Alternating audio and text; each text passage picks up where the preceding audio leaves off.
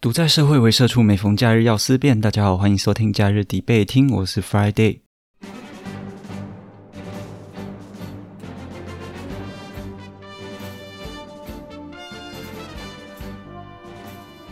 现在时间是二零二二年十二月十一日，这是个星期日上午十一点。今天要做的是开讲的系列。第一次听到本节目的听众啊，我这边介绍一下哦。开讲的系列啊，是呃，在这个节目里面，我会用我现有的知识，然后去对特定的事物做一些比较轻松的分享。那对于资料搜索的严谨程度啊，比较不会像我平常其他的节目内容有那么高的资料整合程度啊。那比较多的会是我个人的一些评判。所以啊，如果你们想要听一些硬知识，或者是想要听一些有趣的，像是辩论的东西，或者是正反双方一些价值观的碰撞的内容啊，你们可以去听我开讲系列以外的，就是一般的集数。那今天想要跟大家聊聊的东西啊，是在今年十一月十八号上市的新游戏《宝可梦珠子》。那这个游戏呢，其实我最近啊花了很多时间在玩这游戏。那我就是也回归我的。肥宅本职，那今天就在我的节目上跟大家一起聊一聊这一款游戏。那宝可梦珠子这款游戏呢，它是首次采用啊这个开放世界的玩法来玩宝可梦。那这个游戏啊才上市三天而已，它的销售量啊就突破千万套。然而啊，在这样子一个开放世界，然后新的画面呈现、新的游戏玩法、技术展现之下，它却也伴随着非常多的 bug。所以其实啊，这个游戏一上市就引发了不少的争议。在知名的游戏媒体啊，IGN 上面啊，给出了这个游戏六分的评价。哎，六分是高还是低呢？满分是十分啊。那这里我给大家一个概念哦，像是任天堂的《萨尔达传说：旷野之息》，它是满分十分。那早一点的宝可梦作品呢，像是最早的宝可梦作品之一，在那个 Game Boy 上面发行的。宝可梦黄版，那那个时候我们可能叫神奇宝贝黄版啊。哎，不晓得现在听众知不知道 Game Boy 是什么东西？它是一种掌上型游戏机。哇，好老！尽管是那么旧的一个游戏哦，那可能二三十年有了那么旧的游戏，它也在 IGN 上面拿十分。那像我自己有在玩的 Overwatch Two 的最近最近的一个比较涉及类型的游戏，它的评分有八分。那可能大家还是没有概念，我们可能对。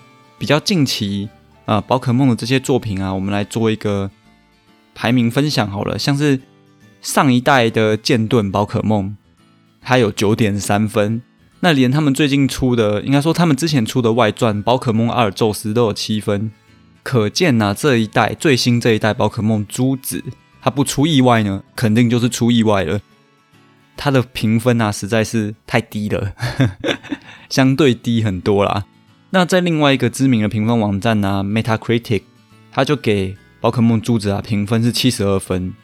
那这比较像是算官方吗？还是媒体人给的评分？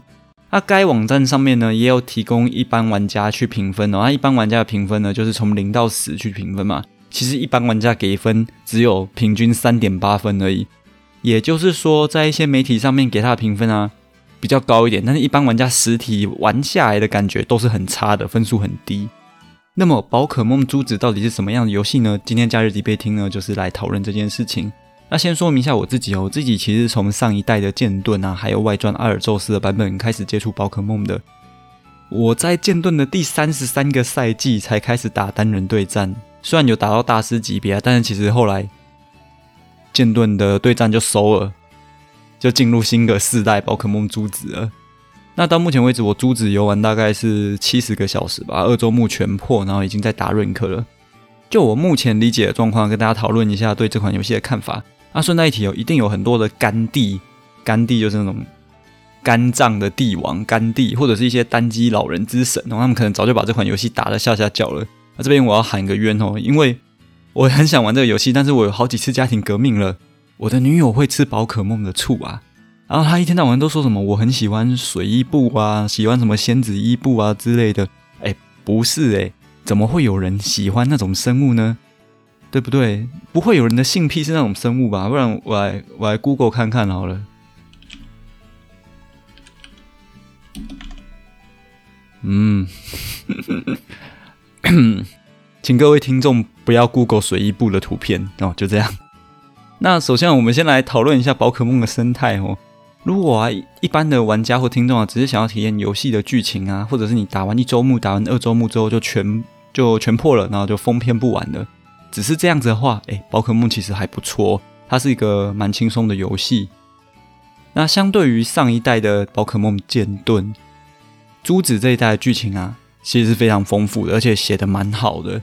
那它有三条主线剧情，那三条主线还会互相呼应，在最后的时候。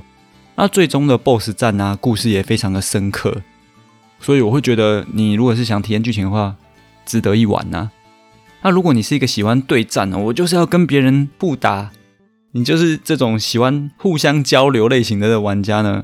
哎，宝可梦其实就是一个非常复杂的游戏了。一般人对宝可梦的认知啊，可能只有哎，我要属性相克哦，像那个草怕火，水怕草，哎，这个一般的属性相克。啊，皮卡丘打不过小拳石，哎，就是这样子，就这样玩。但其实真正的宝可梦对战远远不止这样哦。我这边就开始讲哦，很长哦，很难哦。哦，仔细听哦。有些宝可梦是复合属性的，例如说喷火龙，它叫做喷火龙，但它其实不是龙系的，它是飞行系加火系的。他妈到底是谁设定的？不是龙系啊？那它有飞行跟火两个复合属性啊。所以啊，你可能看到喷火龙说：“哎，它是火，那我拿水去打它，应该 OK 吧？”哎，但是其实拿水打它并不是最有效的哦，因为你这样打它只有两倍的伤害。但是它的火跟飞行的复合属性啊，如果你拿岩石系去打它的话，它是四倍的伤害。所以其实用水打它并不是最高的效果。那换言之啊，你如果用草属性去打它，因为它是有两个复合属性的。你的超属性打它只有四分之一的伤害。哎，讲到这里，这些可能就有听众开始觉得复杂啊，什么复合属性，然后它被克的属性还会改变。啊，再来呢，每一只宝可梦啊，你抓来的每一只天生的能力都不一样，就跟人一样啦。有的人一出生能力值就是抽到 SSR，有的人一出生就是一个 R，啊，只能当凡人啊。有的人 SSR 啊，就是天才之类的。那宝可梦也一样，每一只都有自己的能力值，所以你可能必须要一直去抓宝可梦，或者是一直去孵蛋，去得到一只能力值天生就最好的宝可梦。那能力值调好之后呢，你还要锻炼。我们有先天的资质，我们还有后天的努力。每一个宝可梦都有努力值，努力值呢，一般的说法就是你带着它去对战，它打打架打完之后，它就会有一些能力提升。所以啊，你这必须要手动的去练，通常啦。那现在有道具，但是。基本上它的概念就是你要去练它，但是这都还不够。每一只宝可梦还有自己的个性，有没想过啊？每一只宝可梦有个性，这个个性是会影响它的能力值的，所以你还必须要去优选它的个性。它要是一个可能是比较固执的个性，那对你这只宝可梦的能力是比较好的啊。有些你可能要给它慎重的个性，都要去精挑细选的。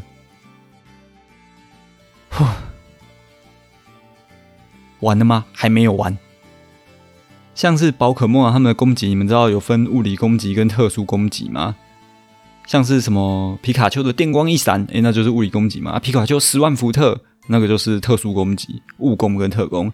因此防御力啊，也有分物防跟特防。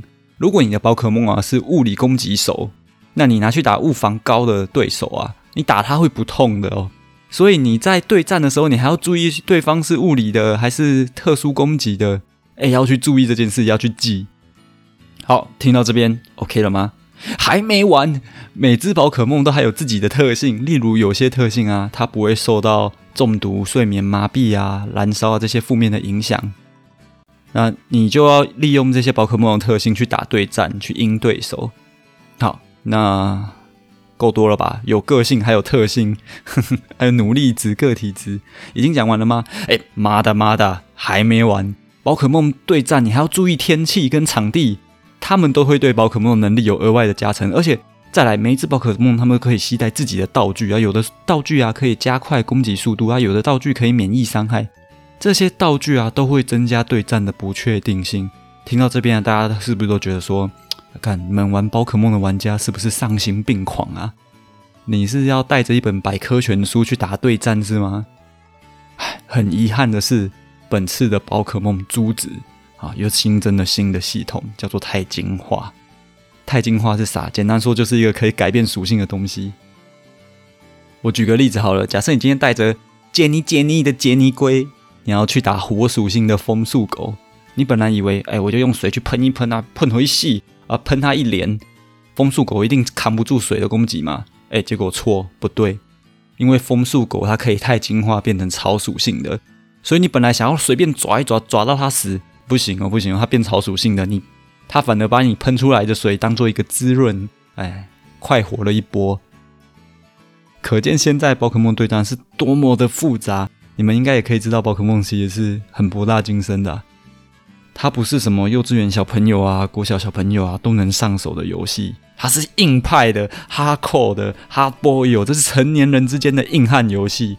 哎，所以以后如果有机会，我可能也会把我自己打的一些对战啊，嗯，可能放到假日级别听的 YouTube 上面吧，跟大家做个分享，或者是跟大家切磋一下。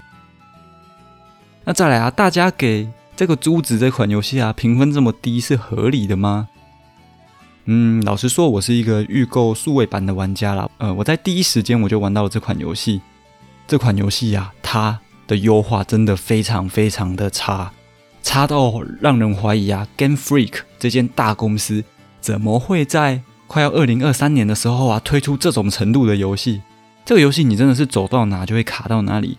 尤其啊，你在水中移动的时候啊，哇，那自然是一个毁天灭地，卡顿到你想要把主机丢出窗外了。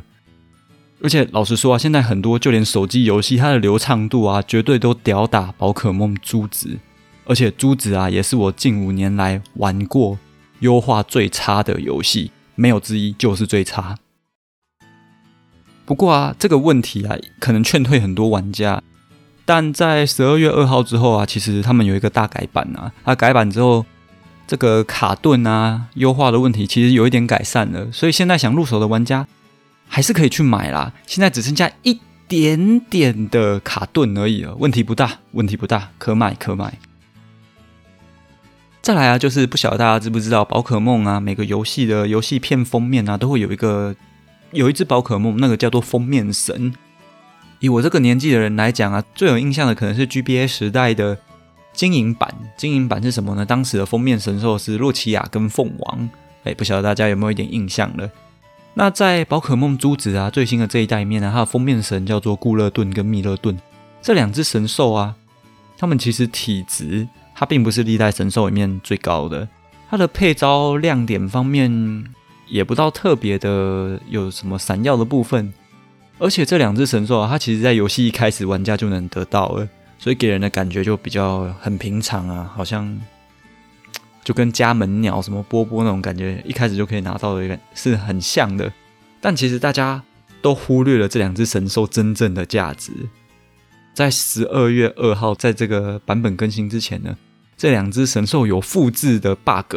简单的来说，就是我刚刚有提到啊，宝可梦是可以携带道具的。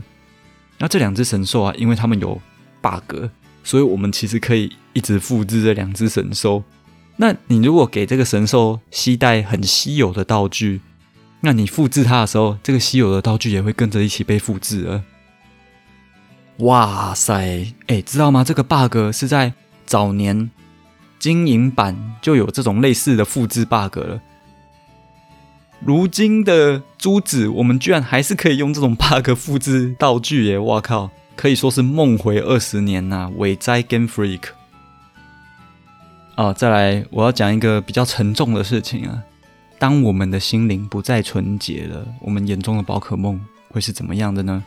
很多人都说啊，宝可梦的设计啊是越来越丑了，每一代都长得奇形怪状，甚至有的人说它长得越来越像数码宝贝了。